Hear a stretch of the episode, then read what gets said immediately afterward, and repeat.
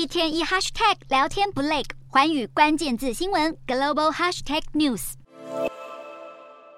百年强震带来浩劫、死亡与毁灭，就连国家经济也跟着被震垮。致命地震侵袭后，土耳其股市指标伊斯坦堡一百指数连三天暴跌十六趴，两度触发熔断。当地时间八日，伊斯坦堡证券交易所宣布暂停交易五天，这是二十四年来头一遭。土耳其股市市值蒸发将近三百五十亿美元，折合新台币超过一兆元。今年第二个月还没结束，土耳其股市就已从高点惨跌超过二十趴，坠入技术熊市，成为今年全球表现最最差的股市。另外，根据美国地质调查局初步评估，这次地震可能会造成土耳其超过新台币五千亿元的经济损失，等同土国 GDP 两趴。土耳其遭遇百年强震，对经济现况可以说是屋漏偏逢连夜雨。自去年能源粮食价格飙涨以来，土耳其通膨已经写下二十五年新高，将近七成民众买不起基本生活物资。但更惨的是，面对通膨挑战，埃尔段总统却冒着风险采取非正统经济政策，维持低利率，害土耳其里拉大贬值，物价不减反增。如今强震消息传出，里拉价格一度崩跌到历史新低。再加上每日出口一百万桶原油的杰伊汉石油码头以及四座机场都在地震后宣告停运，国家势必流失大笔收入。而对于那些连家都回不了的灾民来说，接下来的日子更是苦不堪言。